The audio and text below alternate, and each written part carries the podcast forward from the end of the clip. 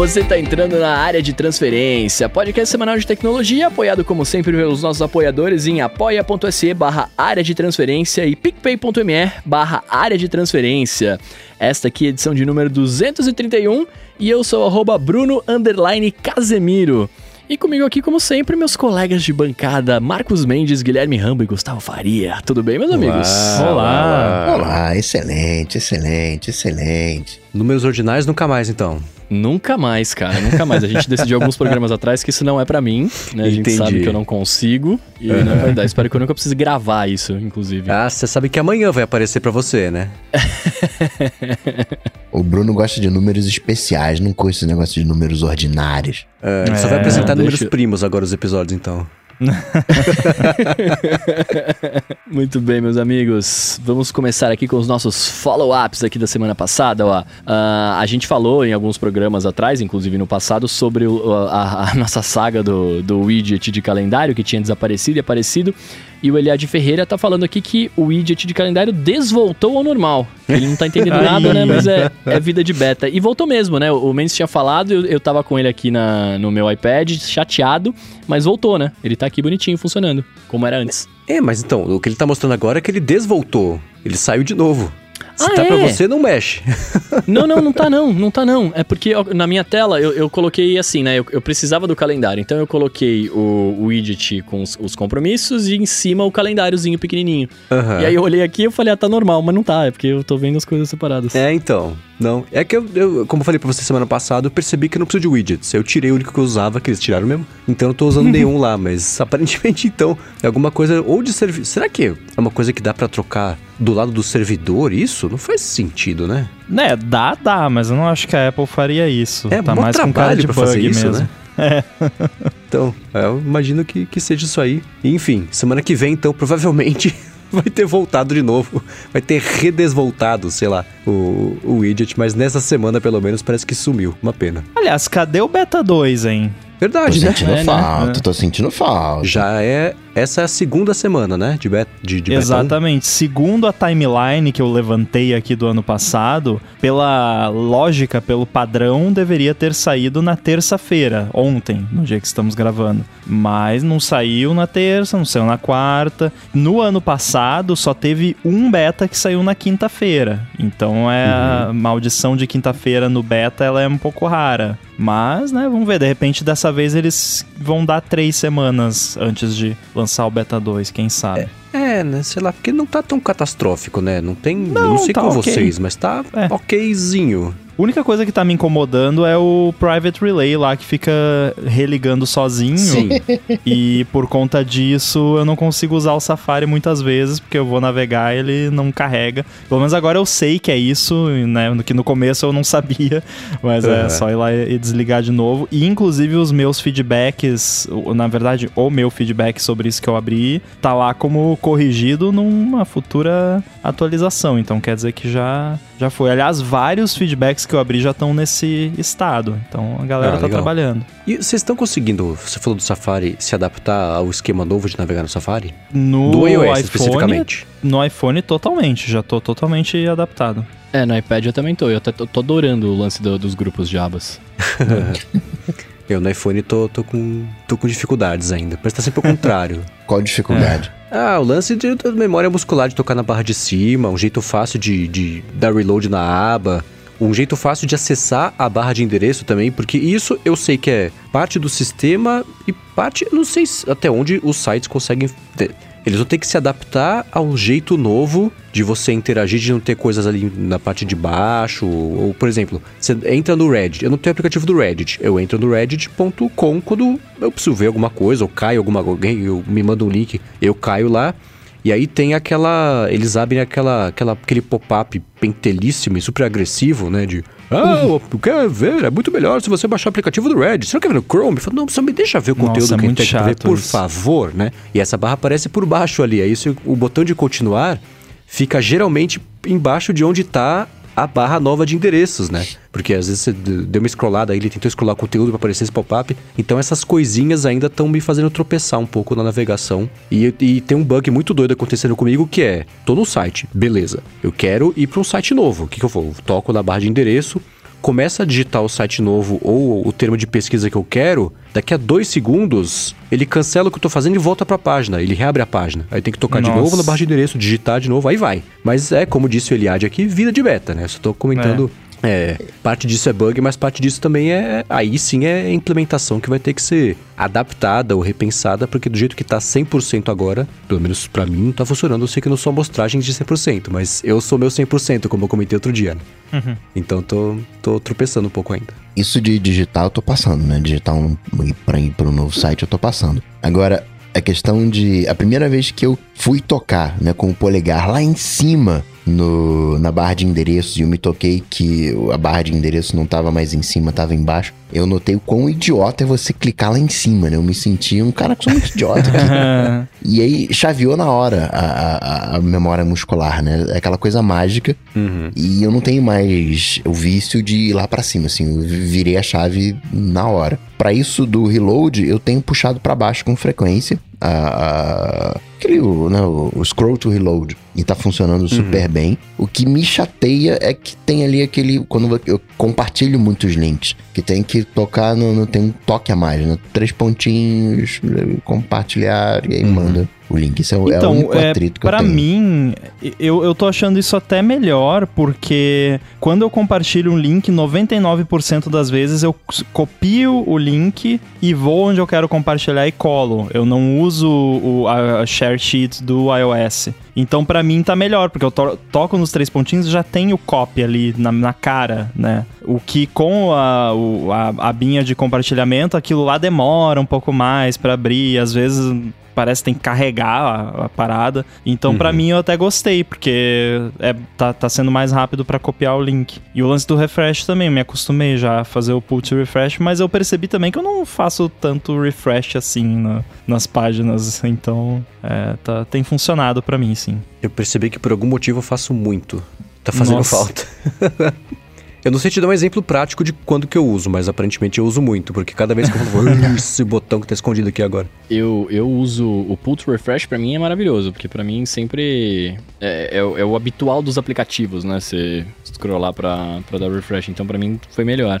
E o lance das abas tá muito bacana também, mas eu acho que no, no nesse device aqui que eu esqueci o nome, grande, iPad, é, é diferente. foi mal, fugiu. É, é diferente, né? Ele não tem. O, o- o- a navegação tá lá em cima, normal, então acho que eu não senti tanta diferença como o Mendes tá sentindo por causa disso, né? Talvez quando eu de fato atualizar pro 15 no meu iPhone eu vá sentir a mesma coisa que ele. É, o Safari no iPad e no, no iPhone tá bem diferente, né? Então, você vai, com certeza vai perceber uma diferença. O que eu achei estranho no primeiro momento, mas que eu já acostumei, não, foi, não demorou tanto, é o lance de das abas agora, né? Se você clica na aba, ela vira a barra de endereço, né? E aí, tipo, ela- o bagulho diminui. Eu fiquei um tempo procurando a barra de endereço, né? Eu falei, mano, o que, que tá acontecendo? Cadê aqui, né? A parada, mas também já acostumei Uhum. rapidão. Uma coisa louca quando a gente fala de pull to refresh é a origem dele, né? Porque ele foi criado por um. Foi pensado por um cara, que é o Lauren Brichter, pro aplicativo Twitch, que era um aplicativo de terceiro do Twitter. E ele inventou o pull to refresh sozinho, que foi adotado por todo mundo. E aí, sei lá, não, não sei nem se era uma coisa patenteável, mas enfim, virou padrão pra tudo, tem agora até no Safari. E o Twitch foi comprado pelo Twitter. Então você vê que é um cara que, de certa forma, influenciou muito ali no- no- em tudo que a gente usa Hoje em dia, especialmente se usa o Twitter, mas mesmo não usando o Twitter, se você puxa pra atualizar alguma coisa, é por causa desse cara que deve ter programado isso numa madrugada, tomando Coca-Cola e, e, né, sem camisa. É, então, de certa forma, o Twitter é dono do pull to refresh. É, né? que doido. Muito bem, seguindo aqui, meus amigos, na semana passada também e em algumas outras semanas a gente falou da, da bike da Van Moof, né? Ah, e o Hamilton Correia tá lembrando a gente que ela virou notícia quando eles mandaram as bikes pelos correios e os caras colocaram é, na caixa, tipo a bicicleta, uma ilustração de TV pra in- dar uma impressão de que era TV e os, e os entregadores tomarem cuidado com a, com a mercadoria. Tipo, Sim. Interessante. Isso fez hora. sucesso quando eles fizeram essa ação aí, que é que como eu também trabalho com publicidade, isso passou pela, por mim várias vezes, né? Quando rolou isso aí, isso é um monte de matéria, um monte de blog e tudo mais. Eu não sei se chegou a passar pelo radar de vocês quando eles Não. fizeram isso. Não, eu não tinha visto. Talvez eu tenha visto, mas, mas esqueci, mas eu achei genial. Sim, sim, sim. Então, pra quem. não- É, é isso, a caixa é do tamanho de uma TV, que é uma bike inteira dentro, e aí tem a foto de uma TV e no canto tem o ícone de uma bicicleta. Você bate o olho, parece que uma TV sendo entregue e toma cuidado, né? É uma ação muito boa e não lembrava que era deles, né? Que eles tinham feito isso aí. É uma ideia boa. Tem Bacana. aqui na descrição o link pro blog deles falando justamente sobre o desenvolvimento e, e a. E a repercussão dessa ação quando eles fizeram. Bem bacana. Eu fiquei pensando agora que ver esse negócio, né, da, da bicicleta na caixa, da TV, etc., me fez, me fez pensar duas coisas. Primeiro, será que é, se fosse, enfim, trazer pra cá ou pra algum outro lugar, não rolaria uma diferença de imposto, né? Porque os caras iam achar que é TV de fato e não uma bicicleta, né? E aí entraria no lance do, do eletrônico, aquela coisa toda. E outra, é, não é meio que uma, uma forma de enganar o correio? Porque eu fico pensando assim. é, aliás, é totalmente uma forma de enganar, né? Porque eles fizeram isso pra galera tomar cuidado. Mas eu fico lembrando sempre daquele case antigaço da ração purina. Lembra? O Mendes fez publicidade, acho que ele deve ter visto isso na faculdade. Esse, nesse dia eu faltei. Não conheço esse case. É, resumidamente, é um case da, da ração purina que os caras falavam, falavam que o cachorro de fulano tinha desaparecido, e aí fizeram outdoor, um monte de coisa pra achar o cachorro, a galera foi fazer, foi procurar o cachorro, né? Uns meses depois, um tempo depois, sei lá, meses ou sei lá quanto tempo depois, eles falaram assim: ah, o cachorro sentiu o cheiro da ração purina e voltou pra casa. E aí rolou um baita de um hate em cima da marca, é. né? Porque fizeram Ideia cretina, vai. E aí eu fiquei pensando, eu fiquei pensando muito nisso, porque eu falei, cara, eles estão falando que é uma TV, mas é uma bike, né? Sei lá, é- é- talvez entrasse um pouco nessa, nessa pegada, assim. É, não sei. Essa da ração é, é um jeito. Isso me lembrou, sabe o que? Lembra quando teve uma ação da. da Twix? Que ah, a gente vai jogar Hum. Twix na Paulista, nas duas da tarde, na quarta-feira, todo mundo embaixo do prédio tal, que vai ter Nossa. chuva de Twix na Paulista. É. Aí chegou lá, aquele bando de. Foi na época dos flash mobs ainda, as pessoas se mobilizavam pra fazer esse tipo de coisa. Chegou lá, duas da tarde, aquela, aquela, né? Antecipação pro evento e tudo mais. Então, aí, ao invés de, de cair chocolate do céu, era um monte de, de impressão da embalagem de Twix que jogaram como se fosse confete, assim, caindo. Foi uma frustração Meu de todo Deus. mundo, né? Tem umas ideias que, se você pensar por 15 minutos, sabe que vai dar um backfire enorme. Essa tipo da aquela, Purina é uma delas, né? eu não vou lembrar agora as datas e tudo mais, mas teve um lance lá que queriam bater o recorde de balões sendo soltos no mesmo dia. Sim! E foi um desastre. Foi, é, que caiu tudo num lago depois, É, começou a matar a vida é marinha, o tipo de coisa- os pescadores. Quando você vê o pessoal, quando você começa a ver a descrição da ideia, na hora você já percebe, não, gente, isso não, não tem como isso dar certo, mas os caras foram e até o fim, né? Até Aham. ver. Não, Pagaram pra ver. que acha que vai dar certo. É, foi em Cleveland, em Normalmente alguém com 1986, o negócio das bexigas. Isso. Eu sei porque teve um episódio do Ungeniused sobre, sobre esse fato. Aí, aliás, Uhum. o Ungeniused é um podcast muito bom que eles pegam um assunto aleatório da Wikipedia e fazem um episódio de 10 minutos falando sobre o assunto. E aí eles Yep. falaram disso aí. É É muito bom. É assim, né, foi terrível, mas a história é muito boa. Tem dois episódios que foram com temas que eu sugeri. Opa, legal. Não saiu Um nenhum foi- com os temas que eu sugeri ainda. Um foi sobre o futuro do universo, né? Aquela coisa de, ah, daqui a um milhão de anos, 5 milhões, 10 milhões, e como é que vai acontecer? E o outro foi daquele container de, de, de, sei lá, naufragou um navio, alguma coisa assim, um dos containers era de patinho de borracha. e aí tem um pedaço Ah, pô! do, do- do oceano que tem milhões e milhões de patinhos de borracha flutuando ali, uma ilha de patinho de borracha. E começa Esse- a aparecer, as marés levam ao redor do mundo, assim. Esse foi muito bom, parabéns.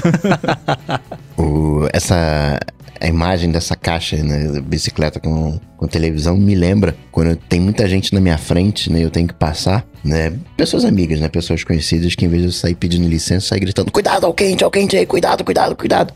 Aí o pessoal vai abrindo passagem, assim. Mas o Bruno ia ficar chateado porque ele ia se sentir enganado, assim, tudo bem. É.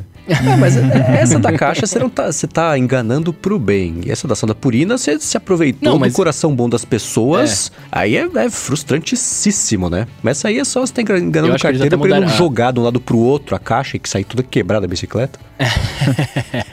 Não, esse da, esse da caixa da TV, ele, ele não engana o, o- o comprador. O comprador sabe o que ele comprou, né? Ele engana Aham. o, o- o transportador, né? Sim. Aí Não, e tem uma, uma bicicleta desenhada na TV da caixa, né? Então, me- mesmo que a pessoa que comprou não saiba É. da- do lance da caixa de TV, ela vai ver, vai. Ih, ué, mas eu não comprei uma TV, mas logo vai ver a bicicleta desenhada, né? Cara, já pensou que engraçado? Chega na tua casa, aí interfona pra você, ô fulano, chegou aqui o, uma compra pra você, é uma caixa bem grande, é uma TV. Você fala, não, não, comprei Comprei TV isso, não. não. É, não, é meu não. Chama de volta, devolve. É, mas tá no teu nome. Não, mas TV pra mim? Não é. Isso aí deve ser ah, mas se chega coisa aqui no meu nome, eu pego. É, Ah, se, tá pago. se não, É, é, eu pergunto tem que pagar isso. alguma coisa? Eu não. isso primeiro. Tá pago. Se tiver pago, vai- pode entregar. Não tem problema não. tiver no meu nome, é meu. Ô, cara, eu, eu, eu, eu, eu acho engraçado isso, né? O, rolou o, Amazon, o Prime Day, né? Vocês compraram alguma coisa, inclusive, não? Nossa, Nada. eu montei o bar aqui de casa no Prime Day. eu não comprei as bebidas na Amazon, mas eu comprei os utensílios e tudo mais. Da hora. Eu quase, comp- quase, quase, quase comprei uma Alexa, cara. Mas Olha. não comprei. Foi, foi por isso aqui e o limite do cartão. Se não fosse isso, eu teria comprado. Eu passei ileso esse ano. Nossa, eu, eu, eu já pensei em comprar só pra ver como é que é, ah, até porque as pessoas vivem me perguntando, ah, qual você gosta mais, Alexa, Google ou Siri? E aí eu, eu não sei, porque eu só uso a Siri, então não sei, né? Eu gosto mais da Siri, por quê? Porque é a única que eu uso, então eu não sei dizer dos outros. Mas eu sempre fico, tipo, até a gente falou da brincadeira lá de gritar, né, pra Alexa tocar alguma coisa, porque é, eu- tem muita, com muito conteúdo que eu assisto que o pessoal fala Alexa, assim. Uhum. E aí, pô, esse negócio vai ficar ativando o tempo todo so- sozinho aqui. É, É que a Alexa não tem o reconhecimento de voz. é, Falou, pois é. ela ativa. Então, então, sei lá. E, e fora todos os outros aspectos, mas enfim, já, já pensei em pegar só pra, pra ver como é que é. Pois é, e aí eu falo pra você, seu Rambo, se você quiser fazer algum tipo de sideload nos seus dispositivos iOS, é melhor você ir pro Android, como já diziam os executivos da Apple. É verdade, é verdade. Quem é que vai resumir a, a história? Vamos, eu, eu posso tentar. Vai, você vai é o nosso resumidor oficial. É. Tá, então hoje, quarta-feira que estamos gravando, a Apple publicou um documento no site dela defendendo o fato dela só permitir instalação de aplicativos por meio da App Store, e isso é uma antecipação aos projetos de lei que tem pintado com cada vez mais frequência. Pinton também acabou de pintar, de, de, de iniciativas e investigações que podem acabar obrigando a Apple a mudar o jeito que o iOS funciona e obrigá-la a deixar a instalação de aplicativos acontecer por fora da App Store. E a Apple enumerou os motivos que, que levam ela a acreditar que a- o que ela faz é melhor e ela bateu no mesmo bumbo que ela vem batendo há um tempo. Segurança. Ela até citou Android, ela falou: Ah, um estudo recente que nós encontramos aqui diz que o Android tem 15 vezes mais malware do que os iPhones, e é justamente porque no Android você consegue instalar aplicativos por fora da Play Store. Logo, a App Store é bem mais segura, a gente não quer que uma coisa vire outra. Eles falaram até que. É, a- como é que é? Um argumento que eles usaram que o fato da App Store não permitir de, de você só conseguir instalar aplicativos por meio da App Store, na verdade, se tivesse que abrir isso para mais aplicativos, você estaria é, atrapalhando a escolha do usuário, que ele escolheu ele comprar o telefone e só ter a opção da App Store. Falei, nossa, que argumento torto que vocês Hum, fizeram. Que volta. É, já tô comentando, o, o, o, o fato foi esse, ela publicou esse documento e ele causou uma certa reação é, por parte, especialmente de desenvolvedores. E temos aqui o Rambo, que até se posicionou no Twitter, falou sobre isso. Eu quero saber de você, Rambo, e também, claro, também do Coque e do Bruno, o que, que vocês acharam desse documento e as implicações que vocês veriam se, se, a, se a Apple fosse obrigada aí a abrir a instalação de aplicativos por fora da App Store. Então, ó, peraí, mas vamos lá. O, o argumento é ruim. O argumento é, é- é do naipe do cara que fez a ração purina lá. Mas é, o quanto o quanto eles eles estão errados? Eles não estão errados, de certa forma. Vai, esse assunto vai dar debate, eu sei. Mas eles não estão errados, Tamo tá ligado? Tipo, de fato, de fato, você, você poder instalar coisas de fora te abre essa possibilidade de você ter besteira dentro. É isso, ponto. Eles não estão errados. Só que é. Eles estão puxando muito para aquele lado de pense nas criancinhas, pense, né? Mas e os terroristas, né? Que é o, o tipo de a, argumento que usam para defender coisas absurdas. Porque eu até comentei isso no Twitter, porque quando a galera pensa em, ah, vou poder instalar aplicativo de qualquer lugar no, no iPhone, a galera já vai logo pro jailbreak, já pensa no Cydia, já pensa no, no jailbreak uhum. mesmo, né? O Procomix é... como fonte do sistema. É, exatamente. Que não é a proposta aqui. A proposta aqui é você simplesmente poder instalar aplicativos de, de onde você quiser. Não é você, você ter um jailbreak no seu iPhone, que é outra coisa. O jailbreak é basicamente você desligar totalmente as proteções de segurança do, do iOS. Não é isso que, que tá. Que, não é contra isso que a Apple está se defendendo aqui. Porque o que, que acontece? O, o iOS ele não é seguro por causa da App Store. Eu diria, se eu fosse chutar um número, eu diria que menos de 1% da segurança do, do iOS vem da, da revisão da Apple que, que ela faz na App Store. Porque a gente sabe até que a revisão é meio fraquinha, né? me, me então, Rambo, porque assim, para mim, na, na, minha cabeça não desenvolvedora e leiga, só, só entusiasta da tecnologia, para mim, assim, é, não é a revisão da Apple que me impede de instalar uma porcaria lá. É, é o fato de eu não poder instalar coisas que não estão lá dentro da App Store. Então, tipo, por mais que a, a, revisão não seja, você falou, seja só 1%, o fato de eu não poder receber um e-mail com um, link para um programa e baixar esse programa sem eu saber no meu, no meu iPhone, por exemplo, me impede de, de pegar um malware, por exemplo, ou não? Não, porque o sistema tem proteções contra isso. Você não tem como fazer. Um app não consegue fazer o que ele quiser no iOS. Assim como não consegue fazer o que ele quiser no macOS também. No Mac, só que no macOS a história é diferente. É, até a gente falou na outra vez, né? Ah, mas o macOS é, é para para quem sabe o que tá fazendo, né? Que, o lance da. Não, o iOS qualquer criança consegue usar. E, e, e mesmo que você pudesse instalar app de qualquer lugar, continua sendo verdade isso, porque no macOS eu digito o meu usuário e senha de administrador e eu tenho acesso root ao, ao sistema. E, e, no iOS eu não tenho isso. Mesmo que eu pudesse instalar aplicativos de fora, eu não teria hum. esse nível de controle. É, com relação a você receber um link no seu e-mail e instalar um app, isso já é possível hoje com distribuição ad hoc de, de aplicativo. Você já, já tem como fazer isso hoje em dia, tecnicamente. Tanto é que eu, eu fiz um app lá pro Jeff demonstrar o SharePlay no, no canal do YouTube do 9to5 Mac e foi assim que ele recebeu o app. Eu fiz um build ad hoc, incluí o device dele, mandei lá pro, pro, pro e-mail dele o link, ele clicou e instalou. Então isso já funciona hoje em dia. Você já tem projetos como a AltStore, por exemplo, que o cara criou porque ele queria distribuir o emulador de Game Boy, né? Se eu não me engano. Sim, tá? e eu, eu tenho no meu, no meu iPhone aqui instalado. Eu uso. mas o AltStore você. Não, mas o AltStore você tem uma série de. É, é, ele é uma gambiarra que você faz para poder instalar, né? Você tem que liberar o seu Apple ID lá, o negócio do seu Apple ID pro cara, daí você tem que instalar e a cada sete dias você tem que renovar essa conexão que senão expira o, o emulador emulador.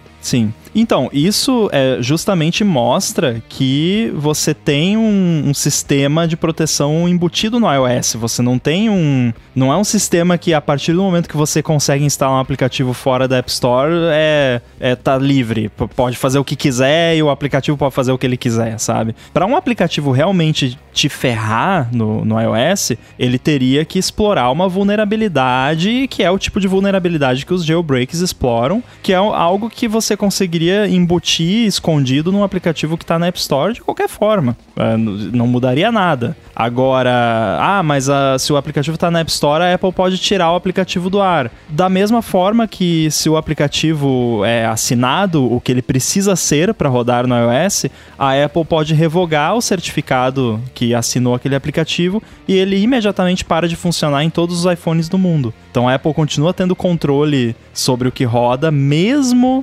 sem ser pela App Store. Então eu achei, assim, não que, ah, poder instalar aplicativos de outros lugares é lindo, maravilhoso e é, é 100% seguro, não vai acontecer nenhum problema. Não, isso não é verdade também. É, é importante as pessoas saberem dos riscos e, e, e, fazerem as suas escolhas. Agora, a forma como a Apple está colocando isso é, é, é alarmista para tentar assustar as pessoas, sendo que na verdade a gente sabe que o que ela está defendendo são os 30% dela, né? É, assim, exatamente. É óbvio que é óbvio que a Apple se preocupa com privacidade e segurança, não tô dizendo que não, eles é uma empresa que realmente leva isso a sério, mas nesse caso a gente sabe muito bem que é porque ela já tem a segurança e a privacidade já estão embutidas no, no sistema, ela não, não, né, não precisa. Uh, eu, eu, vejo a revisão da App Store muito mais como uma curadoria do que como uhum. uma proteção, porque é óbvio que se você puder distribuir app de qualquer jeito, você vai ter app de qualquer jeito, vai ter app horroroso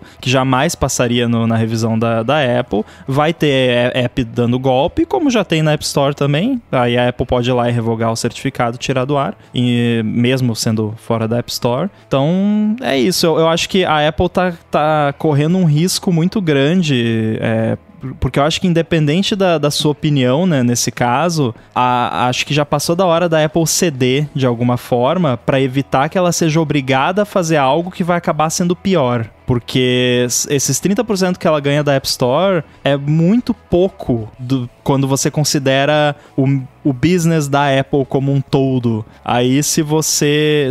Só que se eles sa se saírem mal nessas brigas todas que estão acontecendo, eles podem perder muito mais do que os 30% e pode prejudicar a Apple e os consumidores. E tem mais. Esse lance do 30%, a gente está contabilizando 30% como se 100% desses 30% fossem eh, faturamento de desenvolvedores insatisfeitos ou que estão ganhando, poderiam estar ganhando mais dinheiro se a App Store fosse mais aberta, se não tivesse essas regras. Mas não é isso. A galera que ia se aproveitar desse tipo de coisa é um recorte ainda menor. É uma parcela então, mínima é, é, menos dinheiro ainda, né, que está envolvido nessa história toda versus o estrago. A gente falou aqui há bastante tempo, né? Ela está se colocando numa posição em que o futuro dela vai ser decidido em, em por, por aquele que eu sempre falo, o, o band velho babão que não sabe nem o que está acontecendo e essa galera vai obrigar ela a fazer alguma coisa que tecnicamente será possível porque eles não vão decidir na hora, isso vai ser vai existir um estudo mas que por outro lado pode ter impactos tão gigantescos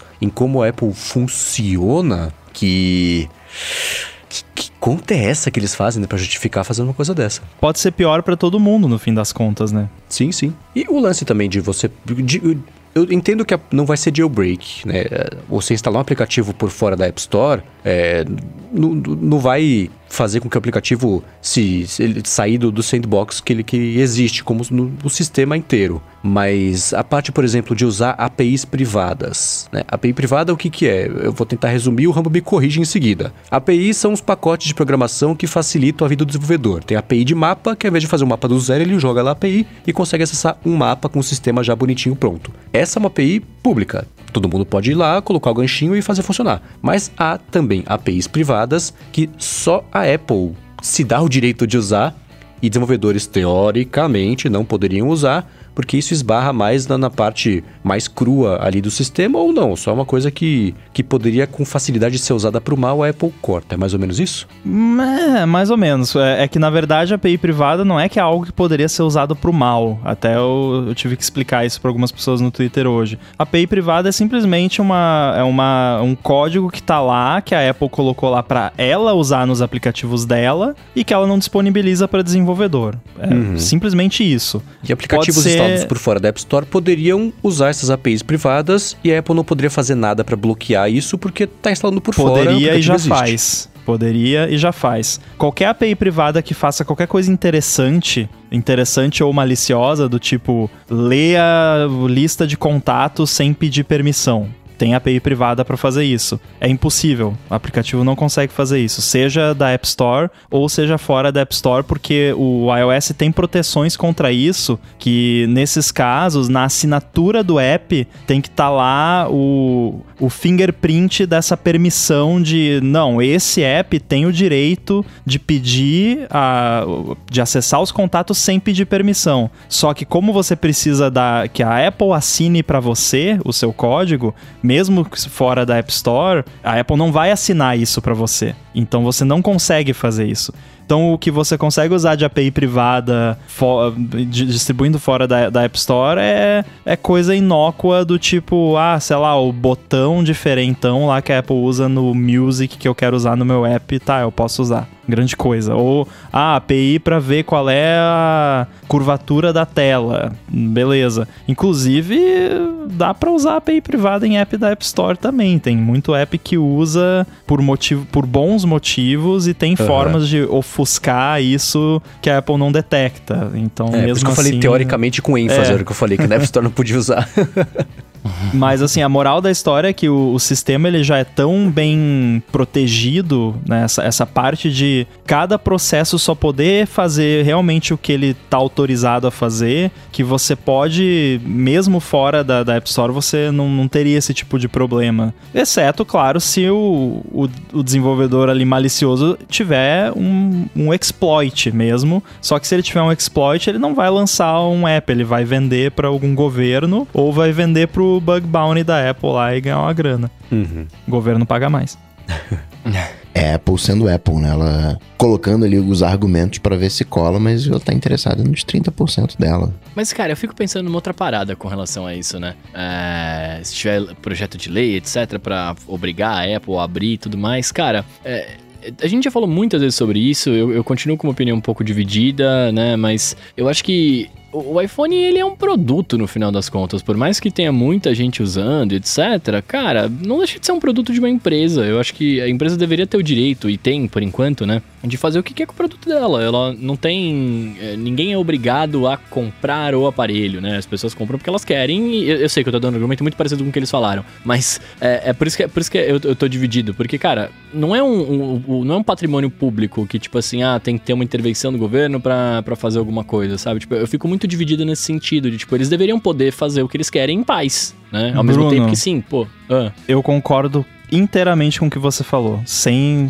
mas sem trocar nada, concordo plenamente. Inclusive acho que eu já devo ter falado algo parecido em algum ADT há algum tempo atrás. Por isso que eu até falei, independente da sua opinião sobre, né, a, questão em si, a, eu tô criticando a Apple agora de um ponto de vista de estratégia mesmo. Sim. Porque a, a Apple chegou num ponto em que ela vai ser obrigada a fazer alguma coisa em algum momento. Então ela tem que fazer alguma coisa para que ela não tenha que fazer alguma coisa pior depois. É, e, mas eu concordo com você, eu acho que a Apple tem todo o direito. Se ela quer manter como é, é direito dela. O problema é que, infelizmente, chegamos num ponto em que a coisa explodiu e, e a, o meu medo é isso que o, o, o Marcos comentou: é da Apple ter que acabar sendo forçada a fazer alguma coisa que é muito pior, porque é que a gente sempre fala, um monte de velho babão que não entende nada de tecnologia, que vai martelar lá, canetar um negócio e, e vai, vai ser pior do que a Apple ceder um pouquinho,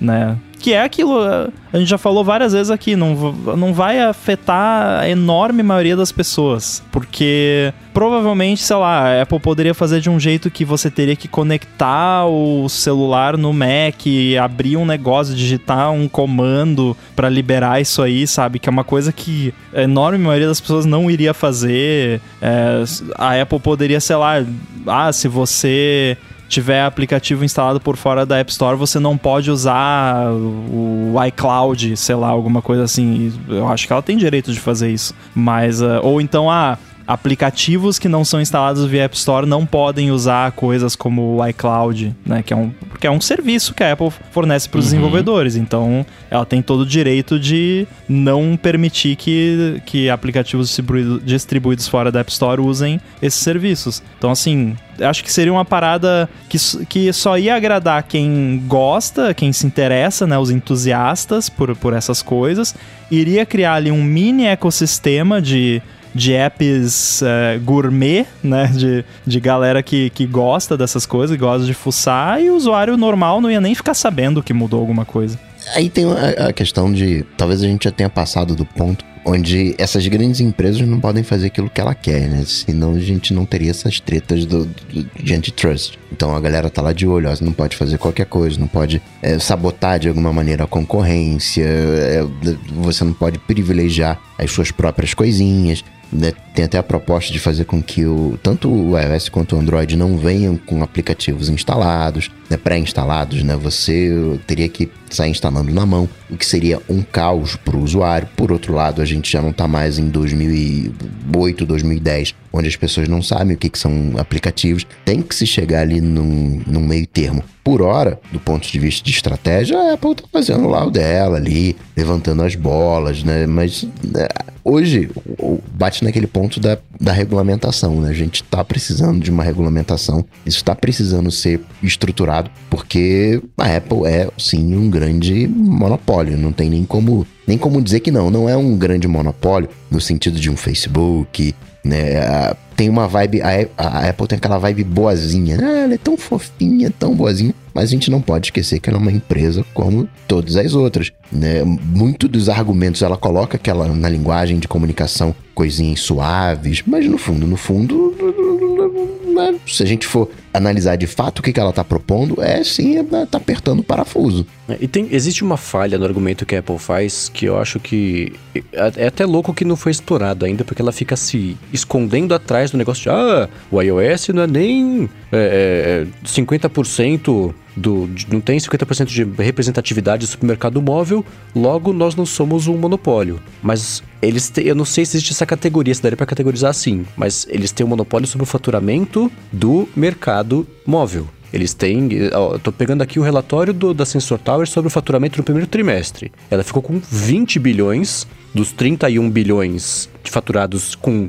aplicativos e jogos, ou seja, arredondando aqui dois terços disso. E se você pegar só jogos, o faturamento de jogos, que é uma parte importante, que a gente sabe que todo mundo de jogos aí sim ia querer usar a App Store paralela, quem importa, né? Quem tem muito dinheiro, o faturamento de jogos foi justamente também 60% do faturamento total dessas duas lojas. Então, aí você começa a ver que, ó, no caso da App Store, foram 13 bilhões de dólares só de jogos, dos 20 bilhões que ela faturou com, com a App Store inteira no primeiro trimestre. Então, se você pegar esses 13 bilhões e aí fizer o, os 30% dela, você vai ver que não é tão pouco dinheiro assim que ela vai acabar abrindo mão. E aí, e jogo a gente sabe, né? O, a Epic Games, a EA, a, sei lá, a Rovio, não sei se ainda ganha muito dinheiro com os Angry Birds da vida. Essa galera que já ganha muito dinheiro, que aí sim, virando uma chavinha para ganhar mais ainda, justifica eles saírem da App Store. Então dá pra ver é, é, porque ela tá querendo defender isso aí e não vai abrir mão disso, apesar do argumento que ela tá. De todos os argumentos que ela tá fazendo para tentar se defender disso serem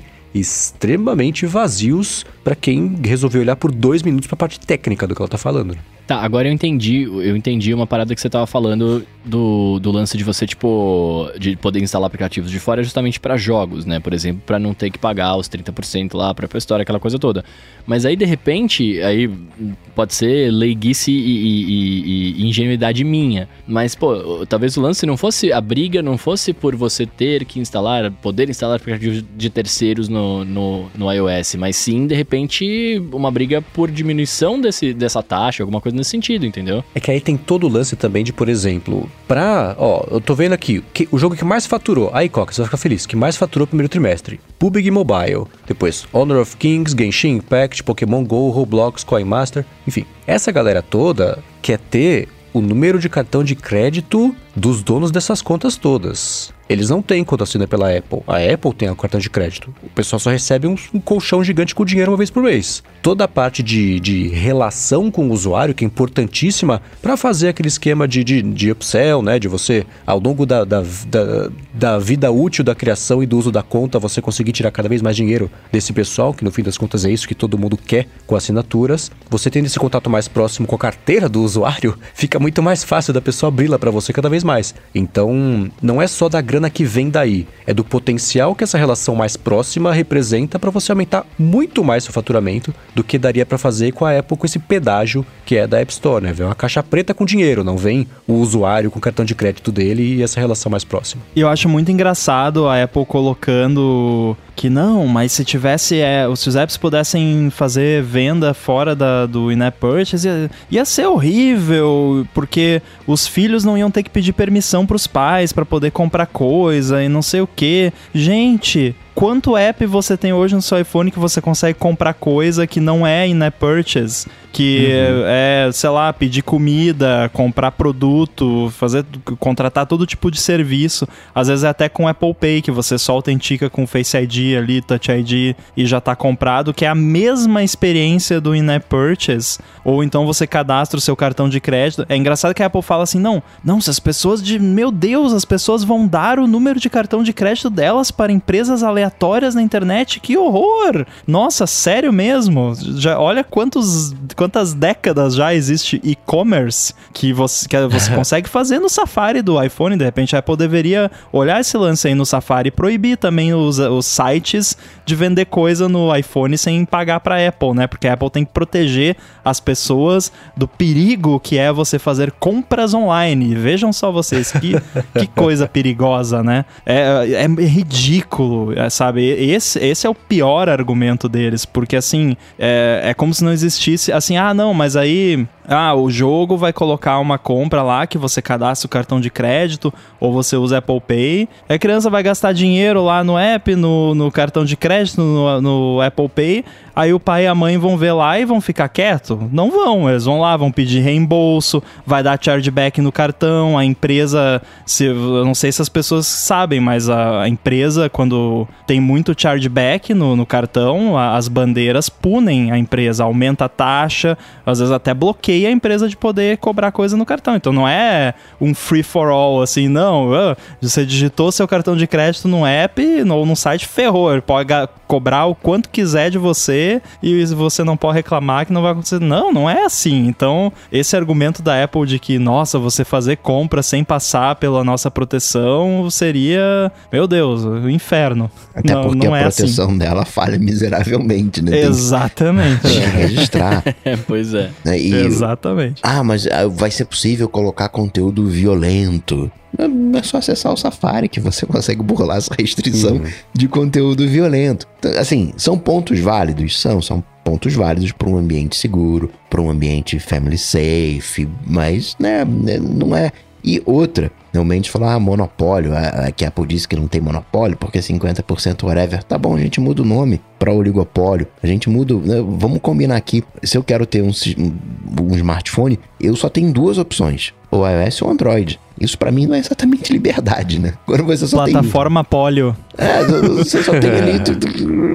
você tem falta de opções, né? Ter Android e iOS não é ter opções, é o contrário disso. E foi por isso que eu fiquei morrendo de medo do Facebook comprar a operação móvel do, da LG. E querer inventar um sistema dele, porque, não, tá vendo? Não tem opção, a gente, a gente é bom, a gente, né, as criancinhas, a gente vai trazer aqui para o usuário mais escolha. Esse lance do controle de conteúdo, né? Controle parental, basicamente, que acaba sendo, né? Ai, as criancinhas. O pai, no celular que ele dá pro, pro filho, ele não ia deixar ativado o negócio de instalar app de qualquer lugar.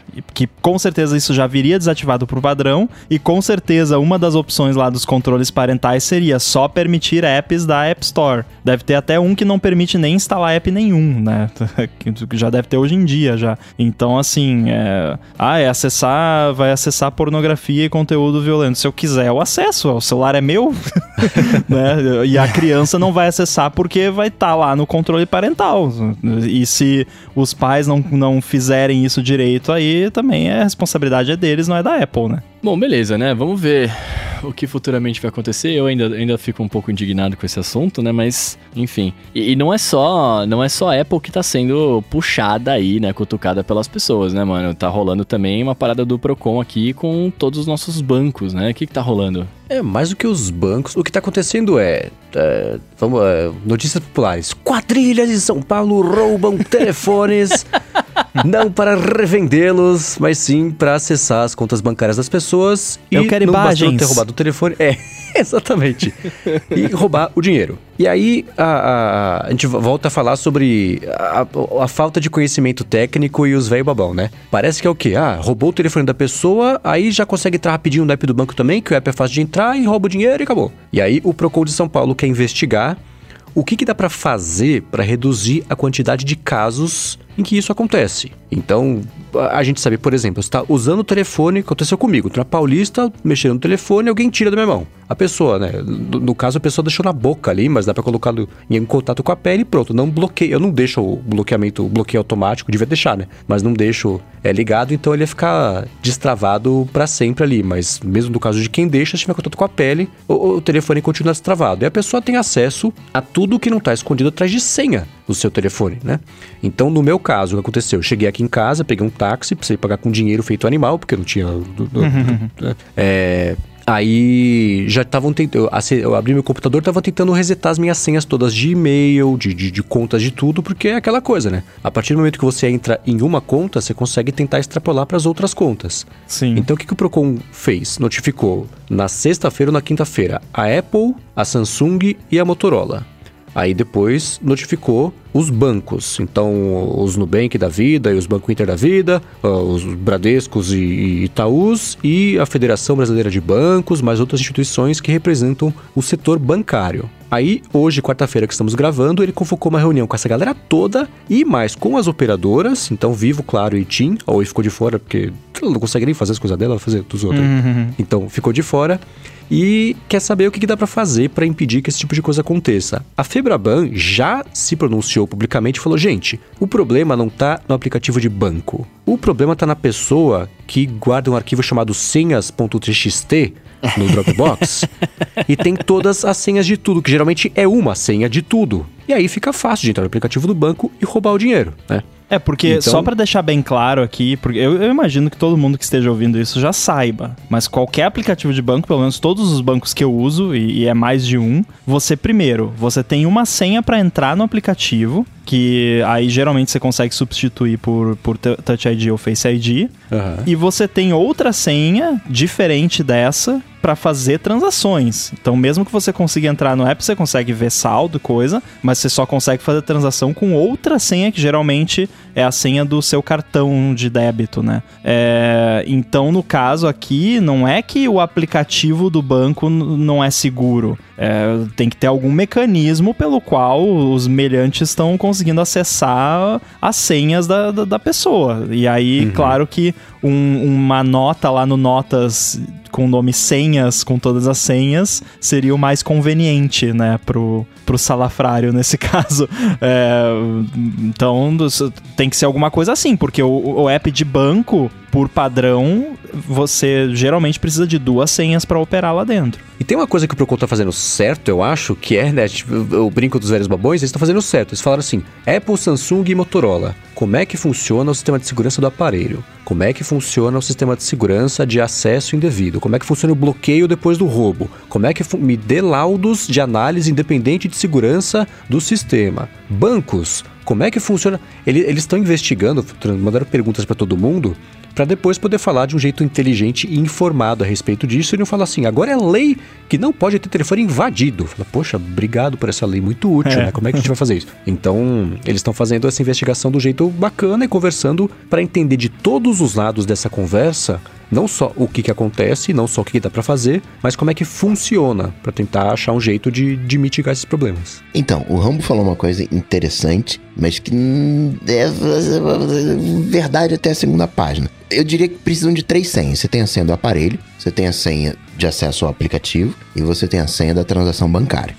Vou assumir que o, o, o iPhone ele tá bloqueado, uh, que o cara não pegou o iPhone desbloqueado e ficou apertando ali, manteve o aparelho ligado, enfim. E não tem nenhum. que é um usuário educado, que não tem nenhum senhas.txt nem nada do tipo. O que não impede de uma pessoa olhar de, de, você digitando a senha de desbloqueio, todo mundo usando máscara, né? Não tem Face ID. Ah, tá. É, essa é a senha da pessoa. E alguns aplicativos, eles fazem uso do Face ID para entrar. Entretanto, porém, todavia, quando o Face ID falha, às vezes você tem que digitar a senha de desbloqueio do aparelho, às vezes a senha do aplicativo. Uhum. Que, ok, é uma segunda senha, mas se for a senha de bloqueio do aparelho, ele conseguiu acessar o aplicativo porque ele já tem a senha de desbloqueio do aparelho. E nem E que função que esconde isso atrás da senha do aparelho? No, no iPhone, pelo menos? Não entendi. E que área do sistema esconde as senhas todas salvas. Eu já tô,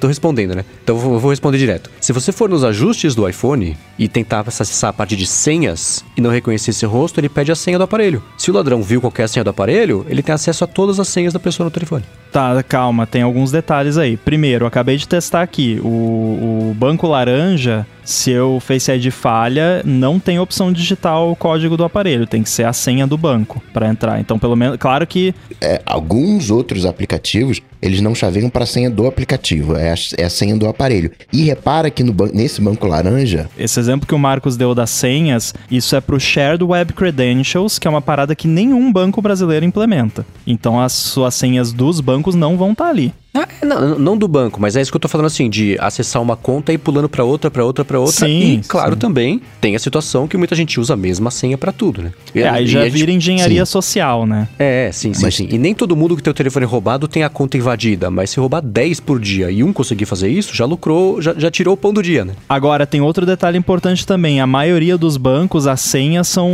dígitos né? Tipo, é, são seis dígitos ou, ou, até pior, às vezes alguns é até quatro dígitos. Sim. Pô, deixa eu criar uma senha alfanumérica de 90 caracteres, que eu salvo no One Password, né? Mas enfim. Aí tem a questão de ser o cartão, né? Que é a mesma senha do cartão. E tem um outro, né? O, no banco laranjão, ok, talvez seja assim, mas no laranjinha, você não precisa digitar uma senha de confirmação da transação. Você não digita a senha do teu cartão. PicPay ah, é sacanagem, também, né? PicPay também é assim. Você não. Você, só com a tua senha de, de iPhone, pode testar, você consegue fazer uma transação no PicPay, que faz Pix, que faz tudo da vida, que está associado com seus cartões. Então, assim, eu não sei se a, a, a malandragem descobriu um furo de segurança ou se é pura, vou chamar de engenharia social. Fica ali de olho, mesmo que seja a senha do, do que precisa da senha do cartão. Não é nada elaborado. Você vai lá no posto, o cara né, o frentista lá fica de olho, vê qual é a senha que tu digitou e passa ó, a letra, ó, esse carro que tá saindo aí, ó, pega esse telefone aí que a senha do cartão é, do, do, do, é essa aqui que eu, que eu vi. Consegue a senha do, Por isso que é bom também o, o celular ser uma senha alfanumérica, né? O meu iPhone é uma senha alfanumérica, né? É mais difícil de ver, né? Sim. O cara, uhum. tipo, que se é seis dígitos é fácil você ver a pessoa digitando, até porque os dígitos são gigantes na tela, né? Quando digita uhum. o passcode ali. Agora, é uma senha alfanumérica e eu, já virou memória muscular, para mim eu digito super rápido. Se você não tiver uma câmera para você ficar ficar pausando, você não vai conseguir ver. Agora, isso que você falou é, é um bom ponto. Uma outra coisa que eu pensei agora também que volta no, na questão de engenharia social é que talvez nem, se, nem seja o caso de que estão usando os apps de banco, mas esses outros apps de, de carteira, como você falou, muitos dos quais usam SMS e e-mail como forma de validar coisas. Tem uhum. muito app e, e, e, muito site que usa SMS e e-mail como two-factor. E aí babou. Se o cara tá com o seu celular ali, ele vai receber os SMS, vai uh, ter acesso ao seu e-mail se ele tiver desbloqueado, é claro. Então, a dica que fica é o máximo possível tente não se basear em SMS e e-mail como two-factor, o que infelizmente tem muitos serviços, inclusive serviços financeiros, monetos, que que só usam e-mail como forma de two-factor, o que é um saco, porque você precisa ficar esperando vir o e-mail e, e, é inseguro, é só um teatro, não, não muda nada em questão de segurança. É, então tente não se basear nisso. E no geral, assim, se acontecer com você de alguém pegar o seu celular desbloqueado, corre para o computador mais próximo possível, entra no iCloud online lá, entra no Find My e manda apagar o seu celular, manda dar wipe nele, porque senão você tá ferrado. E bloqueia o, o chip também, liga no operador uhum. e bloqueia o chip. Porque é, é, o worst case scenario que a gente sempre fala aqui, né, quando a gente fala de segurança. Cara, se alguém tá com o seu celular desbloqueado na mão, ferrou. Corre, uhum. corra para as montanhas. É, no meu caso, quando roubaram lá, eu tentei sair correndo atrás do ladrão, que não façam, mas eu fiz instintivamente. Não alcancei, porque estava de bicicleta, estava chovendo. Pega e ladrão. aí, no caminho de volta para onde eu tinha deixado cair dos meus AirPods no chão, ainda por cima, consegui recuperá-lo, pelo menos isso, né? É, eu pedi um telefone emprestado para alguém na rua e entrei no iCloud. E no iCloud você tem a opção de, de, de travar, travar assim a tela, né? Lock o iPhone remotamente. Eu pelo menos tinha nessa época.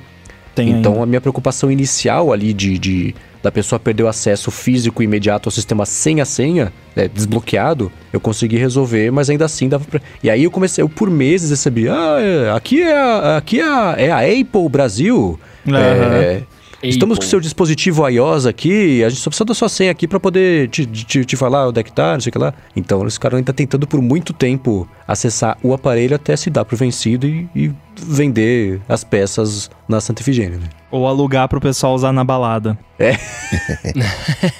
Eu diria que a gente não vai ver o desdobramento dessa história. Que essa história vai morrer, porque isso tem toda a cara de ser falha de aplicativo, né? Que conseguiram achar uma brecha em aplicativos específicos, com processos específicos. E como o banco não gosta muito de divulgar falha, vão, é, é realmente isso aqui acontece, vão ficar na- dando ali na maciota e vambora. Se isso for uma Às falha vezes da... não é nem uma falha tecnológica, né, Coca? Às vezes é uma falha humana, uma falha de processo. Do tipo, ah, tem um, um- um procedimento que você liga no banco e aí eles pedem tal e tal e tal dado pra confirmar que é você e aí você consegue resetar não sei o que e aí se o cara tem o seu celular desbloqueado ele tem esses dados tem seu nome lá né tem todos os dados que ele vai precisar. Então pode às vezes não é nem ah não tem uma vulnerabilidade no aplicativo. Não às vezes é uma vulnerabilidade do processo. É, eu, eu acho que é alguma coisa por aí do que uma falha da Apple. Ah, não, vai ter que sair uma, uma nova atualização de iOS, talvez explorando até alguma coisinha ou outra. Mas eu diria que a gente não vai ver o, um pronunciamento oficial do, do- do resultado dessa, dessa investigação do Procon. Seria legal também se nativamente no, no iOS você pudesse bloquear apps com Face ID e Touch ID, né? Que é uma Uhum. coisa que tem tweak de jailbreak que faz já há séculos e ah, até hoje a Apple não colocou que, assim, não, não entendo por quê, porque é, né, é uma coisa simples assim e tem muita gente que quer, eu adoraria uma camadinha a mais ali, claro que não resolveria, né, mas pelo menos pra ter uma camadinha a mais ali em alguns apps. Um app que acabou de colocar isso, acabou hoje, quarta-feira que estamos gravando, é o Google Authenticator. Agora no iOS, Uhum. pelo menos, você consegue travar o acesso por meio de Face ID ou Touch ID, ou a senha. É meio besta isso, porque tem isso também, tem tanto app. É, é, tipo, Nubank tem isso, os apps de banco todos têm, o WhatsApp. Porque tem tanto app que, que implementa isso. E aí cada app acaba tendo que fazer a sua implementação e tal, né? Seria tão mais Aham. prático se o sistema oferecesse isso. Wishlist iOS 16. É. Mas isso teria que ser uma parada que você coloca uma outra senha, né? Porque se ele desbloquear com, os- com a sua senha do telefone e a pessoa souber, é um abraço, né? Poderia inclusive ser uma senha pra cada app. É melhor ainda. E isso não, não é uma coisa que está acontecendo agora, não começou mês passado. Não, isso vem já há bastante tempo, desde o ano passado, já no início da pandemia, identificaram isso. Talvez até você tenha aquelas validações de. Que é, um- é como se fosse verificação em dois passos. Você faz uma operação no site, e aí o site diz: Ó, me dá aí o código, que é aquele.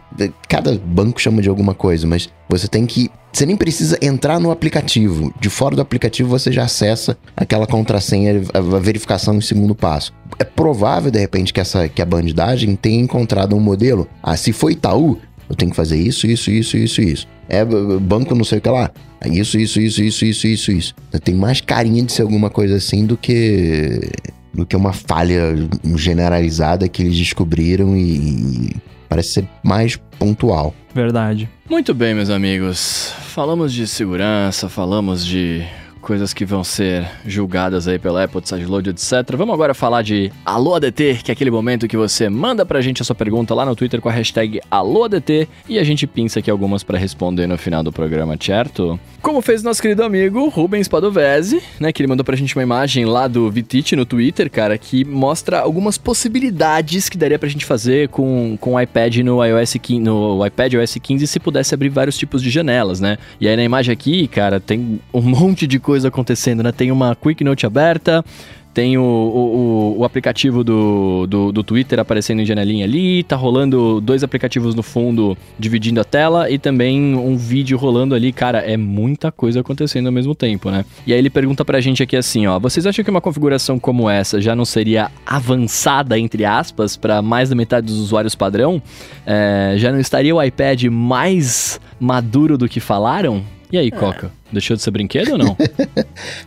não mudou nada do, do ano passado para esse. O, ainda pode colocar uma complicação que tem aquela prateleira, né? Do, como tem ali uhum. a, a, janela, tem uma prateleira ainda no Safari nos dois aplicativos de fundo. O slide over a gente já tinha, né? Legal para uma consulta rápida. Né? Eu quero trabalhar e, sei lá, vou ler um site e vou escrever alguma coisa, então lado a lado, ok. Quero fazer uma consulta rápida no Twitter, fica ali no slide over. Eu preciso fazer uma coleta de informação, eu tenho agora o Quick Note, então em outro cenário, sei lá, duas abas, enfim, dois aplicativos que vão estar lado a lado, mas eu quero fazer uma coleta de dados, eu posso usar o Quick Note para isso e posso também ter um Picture in Picture, que no final das contas é, é quase como se fosse um podcast tocando de fundo. Então, acho que não agrega né, muita coisa. É legal que tem o vídeo que você consegue ver e tudo mais, mas entra para mim nesse é, som de fundo, som de acompanhamento, né? Que é meio que já tinha. Então eu não vejo isso como uma evolução. Eu deixei meu Mac, meu Mac ficou final da. Final de semana ele ficou na, no Genius Bar. E eu tive que usar o iPad. Não usei meu Mac de reserva, usei o iPad. E tirando aquelas questões de que a gente tinha falado, né, de hardware, que precisa de um hardware, microfone na produção de conteúdo propriamente tal, né, as limitações é, tais, ele funciona maravilhosamente bem na, naquele modo que eu descrevo como máquina de escrever, né, é uma ótima máquina de escrever para você ler o teu e-mail, para você responder, né? Tecladinho ali, ele é muito confortável. Para uma gama, talvez até sim, como diz o Rubens, para mais da metade do usuário, esse uso do iPad ele seja mais do que suficiente, só que não é um computador, né? É, no meu Mac eu tenho uma série de automações, uma série de atalhos de teclado que eu não tenho como fazer no iPad. No iPad eu tenho que, como diz o Mendes, ser um animal, né? Eu vou entrando em aplicativo uhum. por aplicativo, vou fazendo e, e blá, blá, blá, blá, Não deixei de fazer nada no iPad. Ah, caramba, isso aqui eu não, não vou fazer. Só que demorou muito mais tempo. Claro que tem o hábito, tem uma série de coisas, mas demorou muito mais tempo fazendo no iPad. Eu vejo o iPad ainda como um brinquedinho, e não falo brinquedinho como uma coisa pejorativa. Sabe aquelas agendas eletrônicas que a gente tinha no, no, no, nos anos 90, na Cássio? Esse é o iPad para mim. Ele é um facilitador, mas para muita gente esse facilitador é mais do que suficiente. Mas para mim, como usuário avançado, o iPad mas sim, para muito usuário, máquina de escrever tá mais do que bom. Uma é, agendinha eletrônica tá mais do que bom, porque ah, eu quero responder e-mail, quero isso. Tá suficiente, acho que sim. Quando eu falo que o iPad precisa avançar ou é limitado, eu não falo que é porque não dá para abrir janelas suficientes. claro que isso, isso faz parte, assim, né? Mas beleza, a Apple inventou ali uma solução pro, pro iPad que, que funciona em alguns casos, em outros não. Mas no próprio Mac, eh, eu olho, por exemplo, essa imagem do, do VTit e já me dá faniquito, que eu já acho coisa demais na tela ao mesmo tempo. É, eu geralmente, quando eu tô trabalhando, eu tenho uma janela de cada vez, eu vou alternando entre elas. Mas o que eu sinto de limitação é, é mais nessa linha que o Coca falou, de você não ter controle sobre o sistema, dos apps não poderem se integrar com o sistema e, e permitir você invocar ali, fazer uma automação com atalho de teclado que pega e conecta três, quatro apps diferentes e faz um negócio, de você não ter um Final Cut da vida, que você consegue fazer edição de vídeo profissional. Tem o Luma Fusion, que faz bastante coisa e tal, mas não é o Final Cut, né? E o hardware principalmente do, do iPad Pro mais recente, é capaz. Então, é, a quantidade de janelas não, não é o, o principal, eu acho. eu acho que a forma como você faz, né? É, hoje, o meu, o meu tipo de trabalho hoje não fosse por um detalhe, eu poderia continuar naquele esquema que eu tava do iPad, né? Mas acho que o que eu comentei no programa passado, ou retrasado, não lembro agora, é, é, a forma como você tem que fazer as coisas, quantas, quantas voltas você tem que dar para fazer a mesma coisa que no Mac é, é com um clique, né? Por exemplo, é, torna a, a, parada não tão avançada, né? Digamos assim. É, essa imagem aqui, ela, ela mostra quantas janelas já dá para abrir no iPad, mas como as janelas todas abertas ao mesmo tempo fica uma coisa meio inútil e, e, e, e, você não consegue trabalhar, porque você tem o Twitter aberto por cima do Safari do lado esquerdo, você tem as notas e o Picture in Picture abertos por cima de outra coisa aqui, que eu acho que é o Safari também do lado direito. E a, a parte das notas é, é, o que até comentei na, na, na, na semana seguinte da WWDC, vulgo semana passada, eu acho, já nem sei mais. É, Hoje você consegue abrir uma janela diferente que é só a janela de notas. Quando eu puder fazer isso com qualquer aplicativo, deixar o comportamento mais próximo do comportamento de, de computador, de PC, de macOS, de desktop, enfim, pode ficar mais interessante. O jeito que eu tô gravando aqui o ADT hoje, não dá para gravar no iPad. Eu tô com janelas posicionadas do tamanho que eu quero, para ter o Google Docs na direita bonitinho, com filete só com a nossa pauta. Aí na esquerda tem o Chrome aberto, que não tá em tela cheia também, com o nosso feed e o chat. Embaixo eu tenho aqui o QuickTime, que eu consigo ver se está gravando, quanto tempo tem de gravação, posicionado do jeito que eu quero, e é uma coisa que não dá para fazer no iPad. Outras coisas bestinhas do tipo o aplicativo Home. Eu cadastrei Command Shift 8 e 9 para acender e apagar a luz do, do, do escritório que eu tô montando aqui no, no, quarto do meio aqui de casa. Então essas bobeirinhas que ainda não dá para fazer no iPad deixam ele é, de item por item nesse checklist, ele vai ficando para trás mesmo. Então dá para abrir um monte de aba, no, no, um monte de janela no iPad. Se ele, o Vitite quisesse, ele podia ter aberto ainda o, os AirPods dele para aparecer o pop-up ali de se ele tá com bateria, se não tá.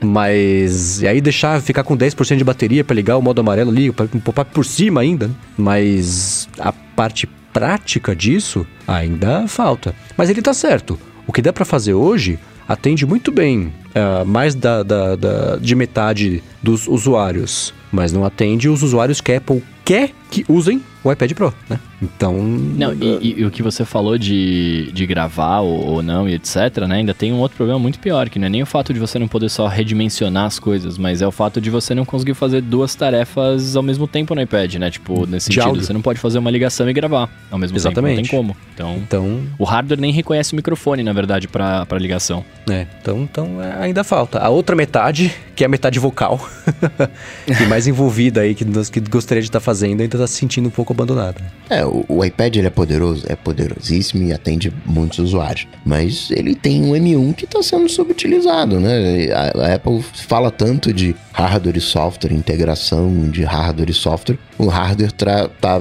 chegando em 2025 e o software ainda está em 2015. É. E esse é o mesmo review do iPad já faz seis anos, né? É sempre esse mesmo review também, e, e não muda, né? Dá uma pena do M1 lá dentro, né? deve estar tá se sentindo tão triste, tão, tão entediado, né? Ele, deve achar... eu posso mais, gente. Ele deve achar que ainda tá na caixa né, da, da, da fábrica. Não, ainda não, não tô me usando, não é legal. Ligou. Ele deve estar tá pensando, quando é que eu vou me colocar num Mac? me põe para jogo, professor. Chega de teste, chega de teste. o iPad é o banco de reserva do, dos devices.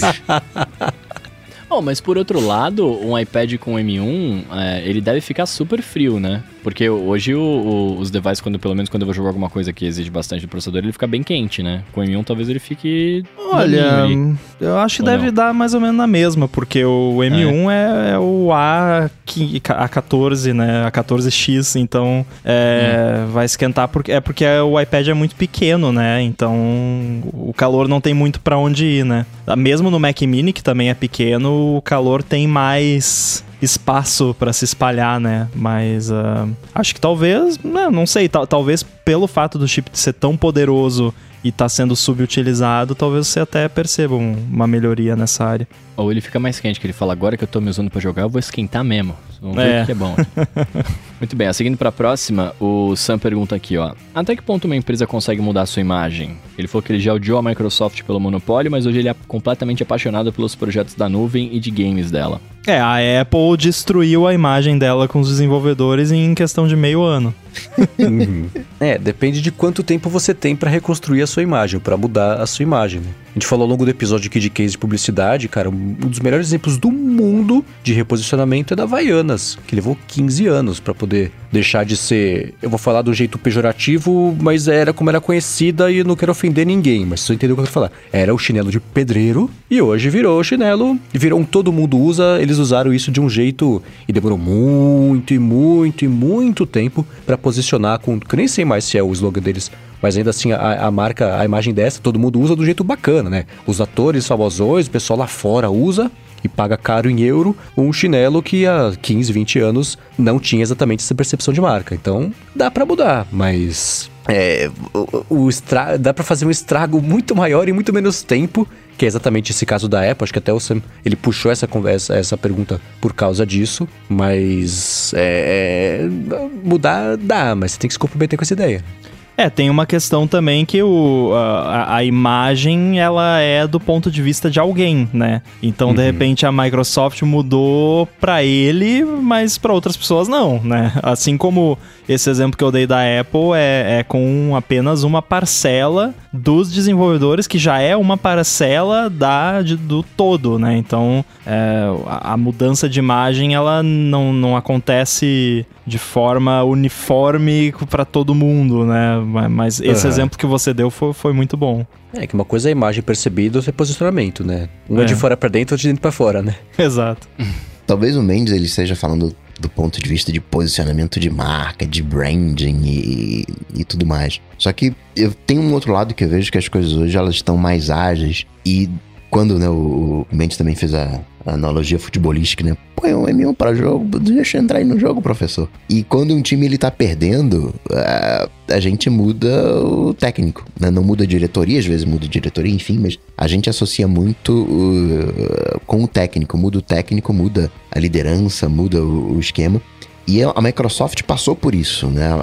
Saiu. É, o Bill Gates é icônico, não tem jeito. Aí vem lá o developers, developers, developers. Depois vem um Satya Nadella. Meio que nessa, acho que zera a história, né, de, de alguma maneira. Fica ali um lastro, aquela coisa ali, Microsoft, Microsoft Windows e dos bugs e não sei o que, Ctrl Alt Del, né, tem umas coisas que são, é, que ficam atávicas, mas quando saiu do Steve Jobs pro Tim Cook, eu acho que a Apple deu um reset, né? acho que na nossa cabeça passou a ser uma nova Apple. A Microsoft, pra gente, pelo menos nós que estamos mais ligados, é uma nova né, empresa. A gente associa muito a Tesla, a SpaceX, com o Elon Musk. A gente, e quando mudar, quando o Elon Musk sair, se aposentar, enfim, vai chavear. Né? O, o Bezos ele é mais tranquilão ali, né? mais na dele, mas ainda assim a gente associa muito a Amazon nessas figuras. Né? O Facebook é o, o, o Zuck, não, não, não tem jeito. Então, é, acho que até hoje pelo menos para essas empresas de tecnologia, é muito mais fácil mudar se mudar a liderança, se mudar o, o, CEO. Né? O, o Ramo estava falando, ah, a Apple tem uma imagem ruim com os desenvolvedores. Sim, claro, concordo. Mas olha para o Timóteo, quantas vezes ele fez um carinho nos desenvolvedores? Quantas vezes ele chegou. Né? Quantas vezes ele fez um, entre aspas, developers, developers, developers, que nem o, o Balmer, né? O, Balmer tinha essa coisa com os desenvolvedores. Então acho que hoje tá até mais fácil de mudar a imagem da empresa, é só mudar a liderança. E quantas vezes ele falou isso de uma forma teoricamente espontânea, né? Porque ele, o Balmer fazendo isso lá em 97 é diferente do tipo falar, então, vocês são muito importantes para nós, viu? Para de, para de falar, fica quietinho um pouquinho. É, é diferente. Né? E pra gente finalizar aqui, meus amigos, Leandro Rezende pergunta aqui: Que tipo de carteira vocês usam? O que vocês costumam levar além de iPhone e AirPods? Que é um EDC, né? é, é um, ED, um Everyday Pocket Carry. é. A minha carteira, como vocês devem estar imaginando, é a mais fininha que eu consegui encontrar para levar coisas mais básicas. E eu tenho saído poucas vezes com a carteira, porque depois que eu comecei a usar é, Apple Pay, não tá mais precisando. Ainda mais pandemia, todo mundo adotou pagamento. Até pedágio agora, dá, dá para pagar. Não todos, mas aqui em São Paulo, alguns dá pra. Saído de São Paulo aqui, dá para pagar por aproximação já. Então, tenho saído cada vez menos com carteira para coisas do dia a dia. Vou ali no mercado, que eu sei que já passa o Apple Pay, que tem aproximação. Tenho saído sem a carteira, tenho uma chave, que é a chave de casa, e AirPods. Então, é, metade das vezes eu saio só com a chave e com os AirPods, outra metade com a carteira. E na terceira metade, às vezes, sem a chave também, porque eu vou, eu sei que eu vou voltar rapidinho, já deixa a casa.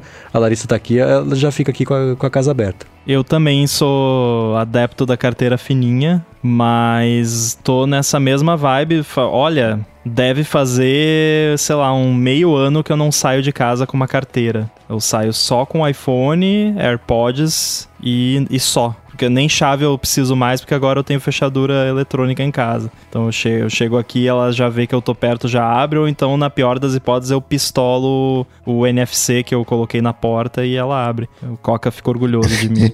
é, então é, é isso. Realmente, até às vezes assim dependendo do, do meu humor, se eu saio pra, pra dar uma volta e tal, eu nem levo o iPhone, vou só com o Apple Watch. Nossa, eu não consigo sair de casa sem meu iPhone, velho. Isso é um, é um fato, assim. É libertador. Experimenta. Eu não consigo ficar, na verdade, quatro minutos longe dele. Se no trabalho eu deixei na mesa, né, e eu voltei, eu tô gravando no estúdio e não entrou comigo, eu já fico meio noiado, assim. É meio dependente químico, tá ligado? o, eu uso carteira fininha também. É, é um porta-cartão, na verdade, né? É bem, bem, bem fina, mas com RF, bloqueio de RFID. Então, já testei, já aproximei lá das máquinas de pagamento. Não, não lê. E os cartões que eu deixo na, né, de, de, banco, né, que eu deixo na carteira, são os cartões que não tem Apple Pay. Então, via de regra, eu tô com iPhone e pago com Apple Pay. Deu algum ruim, alguma coisa, é, hum, não funcionou. Lembra que eu tô usando beta e às vezes não tem dinheiro ali naquela conta, tem que passar para outra e não uhum. consigo passar. Então tem lá o, o, o ali o a segurança, né, o backup, que é, são os cartões, digamos assim, tradicional, na, na carteira tradicional, com uns, uns mirradinhos de dinheiro ali, um, um, para as vezes que você precisa de dinheiro, né, você vai lavar um carro, um lava-jato ali rapidinho, alguma coisa, né, ou parou o carro ali no estacionamento ali, os dois reais ali, do, do esses ainda não estão aceitando Pix, então tem um pouquinho de dinheiro, tem a identidade, né, eh, tradicional, fica lá, embora não use.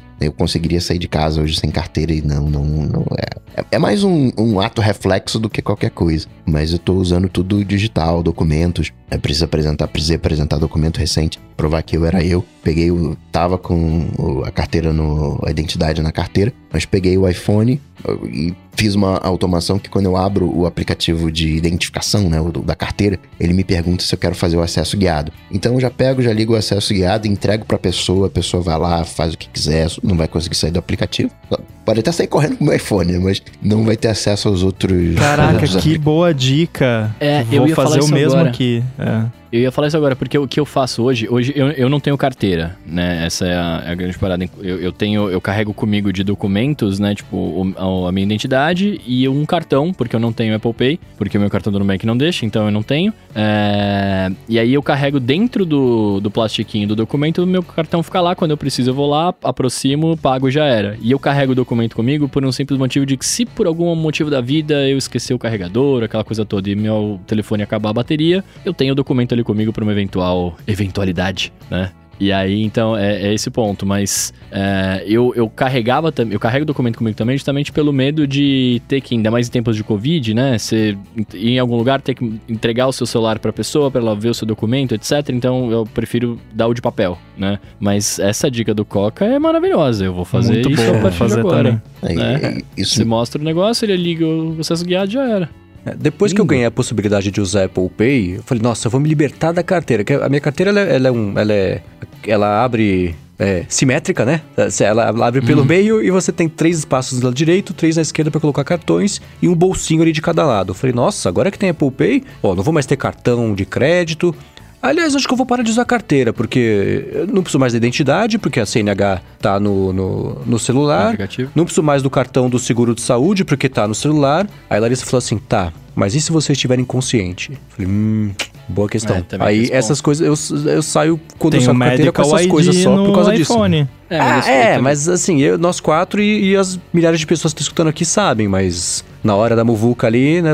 Ah, mas quando torto, você tenta desbloquear um iPhone ele não desbloqueia, tá, tá bem na cara ali o, o Medical ID. Medical eu acho que. Nesses segundos preciosos, eu prefiro não ter que contar com a capacidade de cognição é. das pessoas. Eu não, resolvi é, deixar na carteira. É, não recomendo, não recomendo. Aliás, o lance que eu falei de sair só com o Apple Watch também tem um esquema aqui, né? Porque eu falei que eu tenho a a fechadura, então não levo chave, levo só o Apple Watch vestido no pulso. É, agora, como que eu faço para entrar em casa? Porque o meu Apple Watch não é celular, ele é só Wi-Fi. Então quando eu saio só com ele, eu não tenho internet. Você e... grita pra Siri através da porta. Não, porque HomePod. o HomePod não abre a, não abre porta. Aliás, isso é uma coisa meio óbvia, né? Mas o HomePod não abre porta. Ele, ele fecha, mas ele não abre. Porque senão a pessoa chegava na sua porta e gritava pro HomePod abrir, né?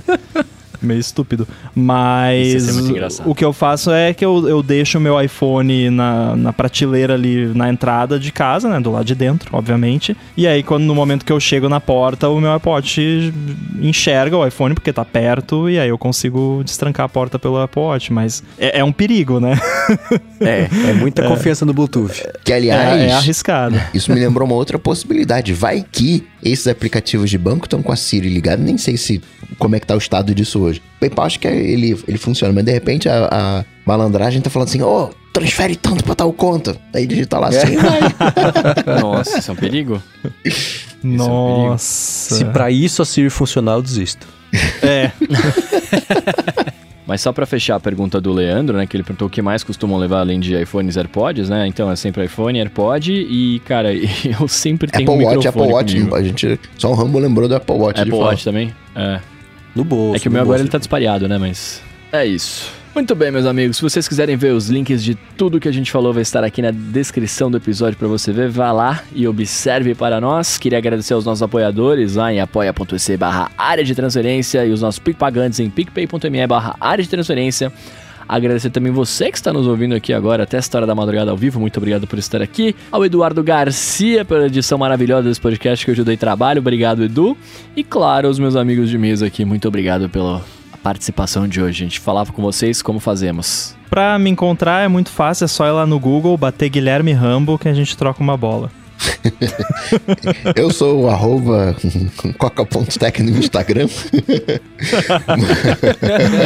Não, tem que ser coca.tech 2.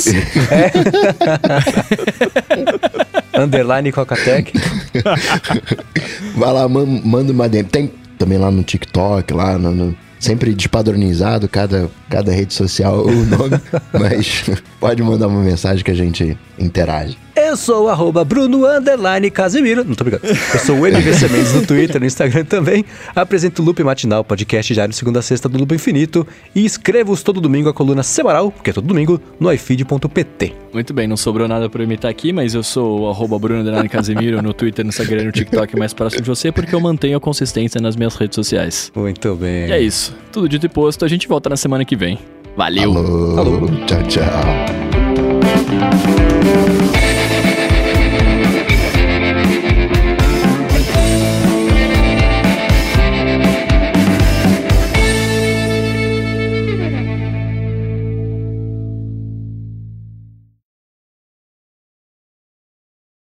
Pô, deixa eu contar uma coisa em primeira mão pra vocês. Opa, e, o quê? e aqui. Eu vou ter um cachorro. Boa! Ah, que legal! Ah, Pois é. Eu Qual já... raça? Corgi. Ah, Qual que é legal, o legal, Korg? Eu legal. só conheço vira-lata. Qual que é o Korg? É o da Rainha da Inglaterra. É. Ah, tá. É, deixa eu dar uma... Na verdade, Adiantou é- muito, né? O, o nome completo dele é Welsh Corgi Pembroke. É bem, Que legal. bem fancy. Já tem nome? Korg aqui no, no Google, vai aparecer um teclado. Já tem um candidato a nome, mas eu, eu revelo futuramente. Boa. Tá. Pô, que legal. Boa. É, eu Chama fiquei de com. Wozniak. Chama de o quê? Wozniak, Steve Wozniak, não é o nome do cara lá? Oi? Ou viajei o nome do cara da... O ah, tá. o- a sugestão de nome, você diz? Ah, Nossa. eu tava achando que era o cachorro. Falei, não, peraí, o, o, o Oz é um, é um Korg?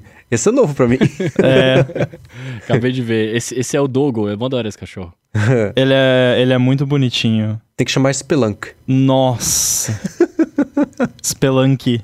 É, é tipo o cachorro da, de quem que é? Que chama Browser? Browser. É, é o da, da- que faz os reviews engraçados em vídeo do Journal, a jornalista. Como ela chama, gente? Que só faz review engraçado das coisas do- de, de- da Apple, especialmente. Eu sei exatamente de quem você tá falando e, obviamente, agora eu esqueci o nome dela. Joanna Stern? Joanna Stern, exatamente. Chama Browser o cachorro dela. Que legal. Boa, é, eu boa, sou que legal. eu sou uma dog person. E aí quando, quando eu quando eu mudei pra cá em 2017, o, o cachorro ficou com a família no Rio Grande do Sul, né? Aham. E desde então eu tenho abstinência de cachorro. Aí agora que eu moro num lugar grande, tô mais es- estável, agora dá pra Aham. investir um pouquinho de tempo e dedicação. E a partir de quando você estar com ele aí? Ah, vai demorar. É... provavelmente só mais pro final do ano. Vai depender Nossa. porque é porque eu tô, tô pegando com um pessoal lá que não é uma fábrica de cachorro, né? O, o que é Aham. bom, porque não, né? Não quero incentivar esse tipo de coisa. Então é a galerinha lá que cria, mas bem na manha, Aham. né? Então tem que esperar nascer, ver, porque tem outras pessoas também na fila, né? Então, mas eu vou, vou contando pra vocês ó, os updates. Ah, bacana. Boa. Quando tiver ele aqui, eu faço um ADT com, com o cachorro no, no colo. O Corgi. D vai ser de dog.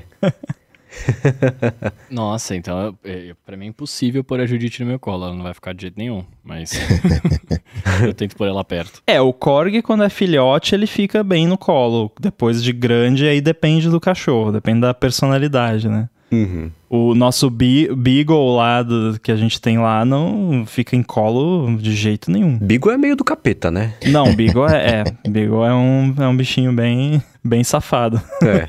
Tá surdo ele. Putz. Tá bem velhinho, Poxa. tá, tá com 13 anos. Engra achei engraçado porque geralmente o cachorro fica cego, né? É, Mas né? ele, ele ficou, ficou surdo. O engraçado é que, claro que, né, a gente, a gente. Eu não sou ele, mas não parece afetar muito ele, assim. Ele continua normal. Tirando o fato de que se ele tá longe e você gritar, ele não vem porque ele não te ouve.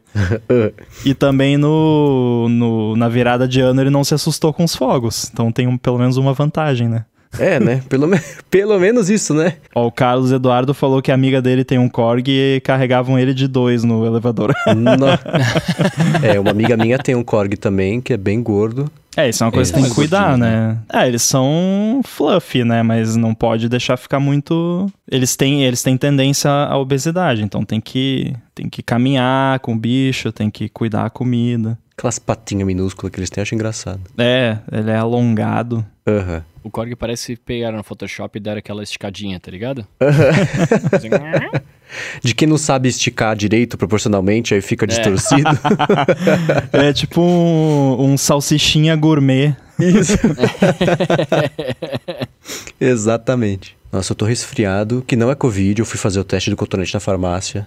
Mas eu fico. é, Aí quando eu fico resfriado, eu fico com medo de perder a voz, né? De, de aí não conseguir gravar as coisas, né? O matinal que vai ser amanhã, quem escutar vai ver que eu tô, tava com a voz bem. Porque eu passo o dia inteiro sozinho aqui, né? Então não falo muito. Na hora de gravar, até tentei aquecer a voz, mas não rolou. A voz ah, começou a ficar meio assim. Na hora que eu gravei, eu falei, xiii. Isso é uma coisa que me irrita. A, a pessoa ficar resfriada em plena pandemia. Né? Porque. Como é que eu consegui? Não, não devia acontecer. E Aconteceu comigo também. Não, não devia acontecer isso. Devia ser proibido. Pô, eu tô, tô em casa. eu, vou, eu vou sair ali pra levar o lixo pra fora. Eu boto máscara. Eu não encosto a mão no rosto. Eu passo álcool gel o tempo todo na mão. Então, E como é que pega resfriado? pois é. Vem uma partícula, tipo, voando pela janela lá da PQP, né? Dei azar, mas eu comecei a ficar igualzinho o começo do ano quando eu tava com Covid. Eu falei, Ih, pronto, Hum. né? Aí eu fui na farmácia, fui lá, pus o cotonete, a mulher falou, não tem nada. Eu falei, ah, então tá bom, muito bem. que bom, né? Pelo menos isso. Mas quando você chega na farmácia e fala que tá com um sintoma, a galera não fica, tipo. Abre os o olhão assim. Né, Acho que na farmácia não, porque eles devem estar acostumados, né? Mas foi engraçado porque eu, eu tinha certeza que eu tava, porque foram os mesmos sintomas de quando eu tive essa praga no começo do ano. Aí eu cheguei na farmácia e falei, ah, dá pra fazer, sem ter agendado, você consegue fazer o teste do, do, do- o swab do, do, do Covid? Ah, aí a pessoa, ah, deixa eu ver aqui, né, no computador, Hum. tava vazia a farmácia, óbvio que dá, mas a pessoa, ah, deixa eu ver aqui, se a gente pode. Aí beleza, pôde. Aí você faz lá a coisa, aí fica sentado na cadeira ali, e é engraçado que aí a, a pessoa que faz o teste, né, que, que, que segura lá o cotonete, faz. Aí, sempre que a pessoa sai e fala com alguém, eu falo, pronto. Ela fala assim, ó lá, ó, aquele lá, tá com Covid, ó. Ó, pode ver. então é muito engraçado você ver as pessoas conversando e você achando que é com você, assim. Aí ela, ela, a mulher chegou perto de mim e falou, ó. é, vai preenchendo aqui a, a, a ficha, né? Que, é, tipo, se você sentiu sintomas, seu endereço, nome, telefone e tal. Aí ela me deu uma daquelas. Aquela- Aquelas pranchetinhas, né? E deu uma caneta, eu fiz. Aham. Aí, a hora que eu devolvi pra ela, ela pegou, passou álcool gel na pranchetinha, assim, álcool gel não, passou álcool spray na pranchetinha. Eu falei, ih, pronto, já tá. Danou-se, né? Aí ela foi lá dentro, pegou, daqui a pouco ela voltou, falou, então, Falei, é agora. Você não tá, não. Falei, ah, então tá bom. Mas a galera que tá acostumada a lidar com isso tá luva, acostum- né? É, então, imagina. E você falou que ela olhou no, no computador, é engraçado essas- esses lugares que você vai, né? Tipo, por exemplo, na- no balcão da companhia aérea do aeroporto. A pessoa, qualquer coisa que você fala pra pessoa, ela fica 10 minutos digitando no computador. Aham. E ela, né, ah, que horas vai sair o voo? ah, o seu voo vai sair. a- Ah, e dá pra levar mais uma mala? Não. é sempre assim, né? Vem de filme, né? Pior é telemarketing, porque telemarketing fica no mudo, você não escuta as teclinhas. A pessoa fica lá, sei lá, lixando a unha, fica É. coçando Te xingando. é, fica fazendo qualquer coisa. Aí de 5 em 5 minutos você tem que falar, e aí, e aí, conseguiu? Aí você resolve. Obrigado por aguardar, senhor, só mais um minuto. É, exatamente. Que vão virar 10 porque, só porque você provocou. É. Mas a galera sofre, meu Deus. Eu já estive num- numa central dessas, não é, não é um lugar agradável de trabalhar. E quando eu preciso de ajuda, de qualquer coisa assim, eu, po- pode ser uma situação que tá me irritando muito, mas eu tento ao máximo ser o mais educado e agradável possível, que eu tô ligado que a pessoa que tá lá de lá não tá afim de me atrasar também, ela só não sabe resolver o Exatamente. problema no máximo, né? Então, putz... Tem gente que já liga, já xinga. Nossa, você acabou de garantir que seu problema não será resolvido. Parabéns, né? Exatamente. Pior é quando eu recebo e-mail xingando lá no suporte do AirBuddy. Teve um muito engraçado. É... Engraçado, né? nem tanto, mas enfim, é, é porque às vezes a, a pessoa tá errada, mas ela já chega sentando as patas. O, o cara mandou um e-mail lá, pé da vida, que. Ah, o, você criou uma parada que simula uma notificação do macOS e é impossível desligar, isso é um absurdo, que não sei o quê. Que... Aí eu, quando eu fui ver o screenshot que ele tinha mandado, eram aquelas notificações do macOS de quando o fone de ouvido tá perto ou tá longe, que, que enche o saco. Não tem absolutamente nada a ver com o meu app. Daí eu mandei um e-mail todo educado, explicando e tal. Uhum. Daí a pessoa até pediu desculpa depois, né? Pelo menos é uma pessoa que tem noção. Cara, eu acho um absurdo a Apple não deixar você desligar essas notificações. É, É, muito chato. Eu imagino que vai dar no futuro próximo. Porque não é possível. Que, eles devem- que- é Cara, o muito pior é agressivo assim. esse comportamento. Eu fui fuçar isso aí, porque às vezes não tem uma opção, mas tem lá escondido um comando que você pode rodar no terminal, um default lá e você seta. Eu achei um- umas variáveis lá que você podia controlar isso, só que eu testei aqui não funcionou. Continuou aparecendo. Então, sei lá por quê, porque tinha que estar ali na- nas opções de notificação. Fones de ouvido, desliga, pronto.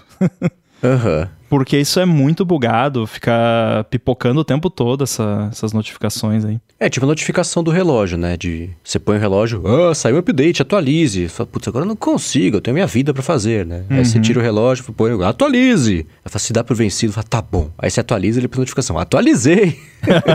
é, que bom. E não dá pra tirar. tipo a notificação também do relógio. Acho que essa dá, né? De relógio carregado com sucesso que aparece no iPhone. Hum, sabe que essas notificações do Apple Watch nunca aparecem no meu iPhone? Eu não sei porquê, eu não lembro de ter desativado nada, mas não aparece. Tem uma também que é, supostamente era pra aparecer quando o iPhone desbloqueia o Apple Watch. Quando você põe ele no pulso e desbloqueia o iPhone, mas também Aham. nunca vi essa notificação. Eu só vi em screenshot e demo da Apple. Peraí, qual notificação? É uma notificação de quando você. Quando o seu iPhone desbloqueia o seu Apple Watch. Que é quando você bota o Apple Watch no pulso bloqueado e aí Ah, você entendi. desbloqueia o iPhone. É, que essa eu nunca vi também, não. Quase nunca. Eu, isso quase nunca funciona pra mim. Tipo, eu boto o Apple Watch no pulso, desbloqueio, tô há dois minutos usando o iPhone, olho pro relógio e ele tá bloqueado ainda. Então eu Aham. Já boto no pulso e já digito a senha logo, porque É, eu também. não, não funciona muito bem isso. Mano, antes de É. começar, deixa eu, posso compartilhar com vocês a minha saga de ontem à noite? Por favor. Que eu fiquei muito chateado com os meus produtos da Apple. E. Mano, se liga, eu fui gravar um vídeo e aí, no, com o iPhone, né? E aí eu queria ver o quadro da câmera, eu falei, ah, vou espelhar aqui no, no Apple Watch e tal pra ver, né? Aí, mano, eu fui espelhar no Apple Watch, cara, não dava nada, ele ficava tentando conectar na câmera mocota, né, pá, e como o meu é o, Siri, é o Series, Series 3, velhão, né? Falei, ah, deve, vai demorar um pouco, né? Aí fiquei lá, mocota, mocota, mocota, e nada, e nada, e nada. Falei, mano, que zoado, né? O que que tá acontecendo? Aí comecei a mexer no, tipo, desliguei, desliguei o relógio, desliguei o iPhone, reiniciei, né, os devices, eu quis dizer e tal. Aí, beleza. Mano, liguei de novo, continuei e não rolava. Aí aparecia, não foi possível conectar ao iPhone. Falei, ué. Aí abri o aplicativo do relógio no iPhone, o meu iPhone simplesmente disparelhou com o. Com, o meu iPhone não, é, o iPhone disparelhou com o Watch e não Aham. parei mais. Né? Tipo assim, ele fica tentando baixar a atualização infinitamente e não baixa. Eu falei, bom, beleza, depois eu resolvo essa, né? Porque eu tava gravando, eu Aham. precisava gravar o negócio. Bem-vindo ao Series 3. É, pois é. Aí falei, vou espelhar. Vou- Vou, como que eu vou resolver isso? Eu vou espelhar meu iPhone na Apple TV, vejo o quadro pela TV maior, bem melhor, vai dar certo, né? Mano, liguei a Apple TV, e aí, tipo, ela começou a carregar ali, pá, de repente apareceu a seguinte mensagem, vou até olhar pra, pra ler aqui, ó. Novidades. O Apple TV Plus chegou. Assista o Apple Originais, blá blá blá blá blá, blá é, experimente grátis pelo app Apple TV. Continuar. Aí eu falei, bom, vou apertar continuar. Peguei o. Fui conectar no iPhone aqui o Ai, meu aplicativo. Deus. Apertei continuar. Nada, tipo, apertei pra conectar, nada acontecia. Aí eu falei, ah, não conectei na Apple TV. Fui conectar na Apple TV, apareceu, digite o código. Eu falei, mas eu conectei ontem na Apple TV, né? Que, que código é esse que eu tenho que digitar? Você não tem controle dela? Não, calma. Mas é que antes Ah. ela já tava conectada aqui, né? Tipo Sim. assim, eu não precisaria do controle, tá ligado? Sim. Aí saí da cabine, fui até o controle, Ai, apertei meu o botão e nada aconteceu. Aí eu falei, mano, acabou a bateria do controle, tá ligado? Aí fui abrir pra ver se era isso, né? Fui, eu falei, ah, vou abrir aqui, porque às vezes a pilha tem isso, né? Você abre ali, dá uma chacoalhadinha, fecha e ele volta a funcionar. Aí abri, dei uma chacoalhadinha, fechei, tá ligado? Apertei o botão e vi que. na- e olhei pra Apple TV, não olhei pra TV. Aí vi que a luzinha começou a piscar. Falei, ah, tá funcionando o botão. Olhei pra TV, nada aconteceu. E aí eu fico, né? Eu fiquei tentando uma cota, tipo, apertar o botão e não acontece nada. Aí eu falei, bom, vou reiniciar a Apple TV. Desliguei da tomada, Nossa. liguei na tomada, mano, ela volta na mesma tela. Aí eu falei, cara, não é possível, né?